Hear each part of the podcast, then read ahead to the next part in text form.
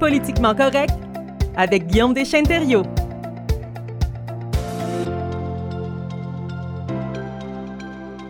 Bon mercredi, Guillaume. Bon mercredi, Sébastien. Comment ça va cette semaine? Ah, ça va bien, et toi? C'est très bien. Puis euh, on, attend, on attendait peut-être un éclairci de soleil cet après-midi, puis là, on l'a pas eu encore dans le reste gauche-ouest. J'espère que ça va s'éclaircir un petit peu. Mais bon, des fois, euh, la météo n'est pas une science exacte, n'est-ce pas? Non, en effet, donc à suivre. Et aujourd'hui, dans le segment politiquement correct, on va se pencher sur les élections partielles provinciales. Euh, premièrement, pourquoi des élections partielles, leur importance aussi? Ben, en fait, c'est ça. Il y a eu trois élections partielles qui ont eu lieu euh, lundi dernier, donc il y a deux jours. Et c'était parce qu'il y avait trois députés qui avaient pris leur euh, qui s'étaient retirés de la politique euh, provinciale.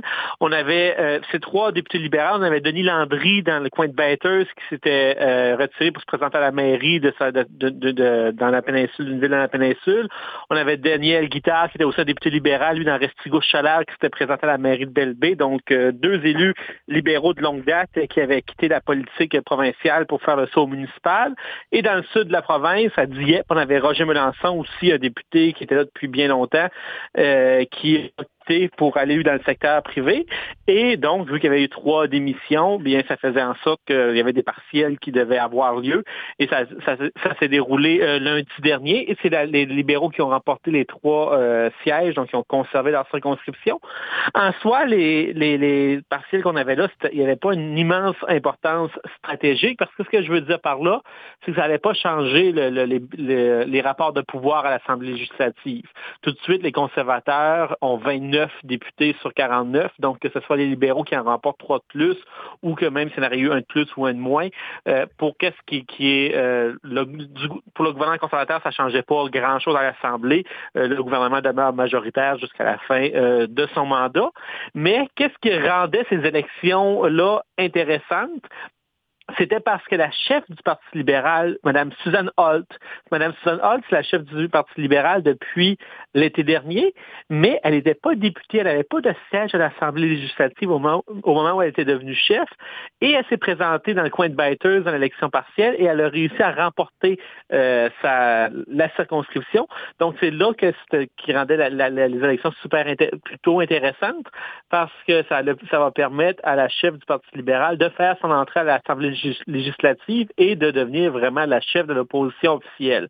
Parce que tout de suite, même si Mme Holt était la chef du Parti libéral et que les libéraux sont l'opposition officielle à Frédéric Thune, elle n'était pas officiellement la chef de l'opposition officielle à l'Assemblée législative parce que pour être chef euh, de l'opposition, il faut avoir un siège à l'Assemblée. Donc là, c'était un député de Moncton, un membre de son caucus qui occupait cette fonction-là. Mais à partir de maintenant, Mme Holt va pouvoir être euh, l'occuper réellement. Donc, va pouvoir être la, la, leader de ses troupes à l'Assemblée, donc être la chef de l'opposition officielle. Puis pour elle, c'est intéressant parce que ça va lui donner plus de visibilité. Elle va pouvoir questionner directement le premier ministre lors des périodes de questions. Mhm. Donc là, c'était ce qui rendait ça intéressant. Puis surtout qu'elle avait un candidat euh, qui... On pensait au début que ce serait une élection facile. Et là, il y a eu quelques petites craintes à certains moment du côté des libéraux, parce qu'il y a Serge Brideau, le chanteur des hôtesses d'Hilaire, qui est quand même bien connu, euh, un personnage assez flamboyant et connu sur la place publique, qui s'est présenté pour les Verts et qui, aurait pu euh, jouer les troubles de fête, mais mhm. finalement, euh, c'est Mme Hall qui l'a emporté. Oui, M. Brideau qui est allé chercher quand même des voix. Il se disait un peu satisfait et il dit qu'il voulait se représenter en 2024. Puis moi, ce que je trouvais intéressant, c'était de suivre cette, cette course-là parce que Serge Brideau, je l'ai vu en spectacle. Je sais à quel point il est coloré. Mais je te dis qu'il était très sobre, hein? Les derniers temps, en politique, là, il était bien présenté veston et tout. Là. Ça a été un autre Serge Brideau qu'on a vu.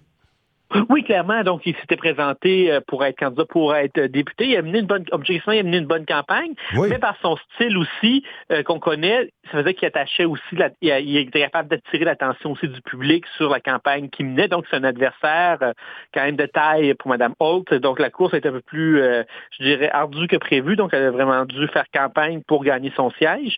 Et M. Brideau, pour le parti, il est arrivé bon deuxième. Donc, le Parti vert est arrivé deuxième, en fait, dans l'ensemble des trois circonscriptions lundi dernier. Et M. Brideau a fait de bonne figure et il dit déjà qu'il veut se présenter l'année prochaine parce qu'on est juste à un an des élections générales au Nouveau-Brunswick. Mhm. En 2024, on va avoir des élections générales et M. Brideau a dit ben, que c'était euh, ça, il se présentait cette fois-ci, mais que ce ne serait pas la dernière et qu'on le reverrait en, 2024. Oui, ben donc euh, lui, il va se représenter, c'est pas son dernier mot, hein, mais euh, le Parti vert qui finit deuxième aussi, c'était un accomplissement en soi, je pense. Oui, pour les Verts, donc ça c'est intéressant pour eux de terminer deuxième dans chacune des trois euh, circonscriptions. pour eux, ils peuvent, ils peuvent, même si on ne pas remporter aucune circonscription, les résultats sont quand même positifs pour eux. Et la suite des choses pour le Parti libéral du Nouveau-Brunswick, Guillaume? Mais en fait, pour le Parti libéral, là, ils sont dans un bon cas de figure parce qu'en soi, c'était trois bastions libérales. C'est trois circonscriptions, qui, les, trois, les trois élections partielles, c'était trois endroits où les libéraux ont remporté les victoires. C'est des, des, des, endroits où qui votent libéral, de tradition libérale. Et pour le parti, ça aurait été vraiment désastreux s'il avait fallu qu'il perde une de ces trois circonscriptions-là. Parce que le, le, premier vrai test de Mme Hall. Depuis qu'elle est chef euh, l'été dernier, c'est son premier test politique, donc le premier contact avec l'électorat, savoir est-ce qu'il allait l'appuyer ou non. Imaginez une situation où elle n'aurait pas gagné, que ça aurait été Serge Briand rideau, ben là, les gens auraient remis en cause son leadership. Elle aurait passé les prochains mois à défendre, ben oui, elle était la, bonne, était la bonne personne, qu'elle serait capable de se rattraper pour la campagne. Donc, ce scénario-là a été évité. Elle a réussi à remporter euh, sa, sa, circonscription de manière quand même, même si M. Brideau a eu un bon résultat, la victoire de Mme Holt est quand même décisive et euh, dans, dans l'ensemble des trois circonscriptions. Fait que donc, pour les libéraux, j'ai l'impression quand les résultats ont commencé à sortir lundi soir, il y a vraiment eu un soupir de soulagement parce qu'on ne pouvait pas se permettre de défaite cette fois-ci. Donc, ça aurait paru vraiment comme un parti qui était en perte de, vitesse, surtout dans des, circonscriptions à très forte majorité francophone où l'électorat est davantage de tradition euh, libérale. Donc, pour les libéraux, c'est une bonne chose. Mais maintenant, le chemin va être encore long euh, vers une victoire s'il espère, parce qu'on est à peu près à euh, un an et demi des élections générales qui devraient avoir lieu à l'automne 2024. Euh, Madame Holt, maintenant, elle va pouvoir avoir plus de visibilité, mais dans les prochains mois, il va falloir vraiment qu'il nous présente comment est-ce qu'elle voit, euh, comment elle se présente comme une première ministre en devenir, qu'est-ce qu'est son programme, qu'est-ce que sont ses propositions pour remplacer le gouvernement. Donc là, euh, va, on, elle va devoir faire ses preuves dans les prochains mois et voir, et on va devoir, voir qu'est-ce qu'elle nous propose comme plan, parce qu'on se rappelle, lors de la dernière campagne électorale, ça n'avait pas super bien été pour les libéraux. leur plateforme n'était vraiment pas la plus forte. Donc, euh, ça va, il va falloir qu'ils préparent un programme électoral qui va être facile à expliquer, facile à connecter avec l'électorat. Ils vont avoir du travail à faire dans les prochains mois. C'est aussi une occasion de renouveau pour le Parti libéral parce qu'en fait, à ce point-ci, donc, c'était trois vétérans, euh, des, députés de longue date du parti qui ont quitté euh, pour euh, différentes raisons la politique provinciale et ça donnait l'opportunité à Mme Hall de commencer à recruter des candidats pour former sa nouvelle équipe. Par exemple, M. Lausier, qui est ancien PDG de Medavi, c'est un candidat qui qu'on pourrait très bien voir au, au Conseil des ministres dans un prochain gouvernement libéral, par exemple. Donc là, ça va être important pour Mme Hall de commencer dans les prochains mois, donc faire ses preuves à l'Assemblée, euh, nous, nous présenter des propositions concrètes, pas seulement critiquer le gouvernement X, mais démontrer comment est-ce qu'elle ferait les choses différemment et aussi se construire une équipe solide parce que lorsqu'elle va se présenter devant l'électorat, les gens vont regarder aussi qui, est son équipe, qui, serait ses ministres potentiels. Donc, elle va devoir aussi se construire une équipe à son image et il lui reste encore plusieurs mois. Et où est-ce qui va être le plus grand défi, surtout pour elle, dans les, dans les circonscriptions francophones du Nord, euh, c'est certain qu'il y a une certaine tendance libérale, mais dans les circonscriptions anglophones, euh, partout dans le sud de la province, les libéraux ont pratiquement été balayés lors des dernières mhm. élections. Donc, on va avoir un travail important aussi à faire pour reconnecter auprès de l'électorat anglophone si elle espère remplacer M. X. Oui. Puis, euh, ben, c'est un bilan, somme toute, quand même euh, positif des élections partielles pour les libéraux. Mais qu'est-ce qu'on peut retenir des élections partielles pour le Parti conservateur? Le Parti conservateur, d'emblée, il n'y avait aucun espoir de remporter ces trois circonscriptions-là. Donc ça, c'était clair. On savait que monsieur, que les conservateurs n'allaient pas remporter ces trois euh, sièges-là. Et d'ailleurs, dans la circonscription de Bathurst, ils n'ont pas présenté de candidat. Euh, ça, c'est une certaine tradition de dire, ben, dans le fond, on veut laisser la chance à la chef de l'opposition de faire son entrée. Et dans les deux autres circonscriptions, ils ont fini loin derrière les libéraux et loin derrière les Verts. Donc les Verts ont fait nettement meilleure figure que les progressistes euh, conservateurs. Donc en soi, les résultats sont pas surprenants. On s'attendait pas à de quoi différent. Mais qu'est-ce que je trouve intéressant, c'est euh, par rapport au fait qu'on est dans des régions francophones et M. Higgs, au début, de, avant d'annoncer les élections partielles, disait ah, ben, de toute façon, je ne les gagnerai pas. Regardez comment les médias francophones me traitent et il se présentait encore une fois comme une victime et que si les francophones ne votaient pas pour son parti, mais c'était pas de sa faute à lui, c'était parce qu'il n'était pas bien compris, que les médias lui le, couvraient mal, etc. On aurait voté pour un abat-jour. Oui, donc ça, c'était un an et demi qui nous avait dit ça, que les francophones voteraient pour un abat-jour. Et cette fois-ci, on a rajouté en disant que c'était les médias francophones qui l'aimaient pas et qui avaient mauvaise presse. Mhm. Mais jamais M. X fait vraiment un exercice d'autoréflexion à savoir ben, pourquoi les francophones ne votent pas pour moi? Dans le Nord, pas nécessairement dans les circonscriptions qui étaient en jeu lundi, mais de manière générale, dans les circonscriptions francophones, il y a déjà eu des visites des conservateurs d'élus à plusieurs reprises dans le tas de David Allward, de Bernard Lord. Donc, M. Higgs ne semble pas vraiment de faire un, travail d'introspection et voir pourquoi, sous son leadership, euh, ça réussit pas pour les conservateurs dans les régions francophones et il n'a pas tenté de faire cet exercice-là pour se présenter sur un meilleur jour durant les, partiels. Et ça vient placer les candidats conservateurs dans des drôles de positions parce qu'en fait, on ne les a pas entendus critiquer le bilan de M. Higgs en matière de langues officielles parce qu'on sait euh, la réforme de la loi sur les langues officielles au Nouveau-Brunswick était beaucoup moins ambitieuse que prévu. Euh, il a accueilli à bras ouverts les anciens députés de, la, de la Alliance, etc., etc. Donc, chez les francophones, c'est quand même normal qu'il y ait une certaine méfiance par rapport au leadership actuel sur M. Higgs, mais euh, les propos qu'il a, tenus en début, euh, juste avant de déclencher les élections partielles, ben, témoignaient pas donc d'un vrai exercice de réflexion de la part du premier ministre à ce sujet-là. D'accord. Mais euh, on pourrait faire le tour en terminant des autres partis, en fait, ce qu'on peut retenir des élections partielles concernant les Verts, le NPD, mais pour les Verts, en fait, en soi, euh, c'est sûr qu'on a tout le temps espoir de remporter. On souhaitait remporter au moins un des trois sièges, notamment les Verts avaient peut-être espoir d'une des deux circonscriptions du Nord. Mais en soi, les résultats, même s'ils n'ont pas remporté les sièges, ils ont quand même terminé bon deuxième. n'est pas une victoire euh, écrasante non plus euh, sur les Verts. Donc, en soi, les, les Verts ont risqué à faire bonne figure lors de ces élections-là.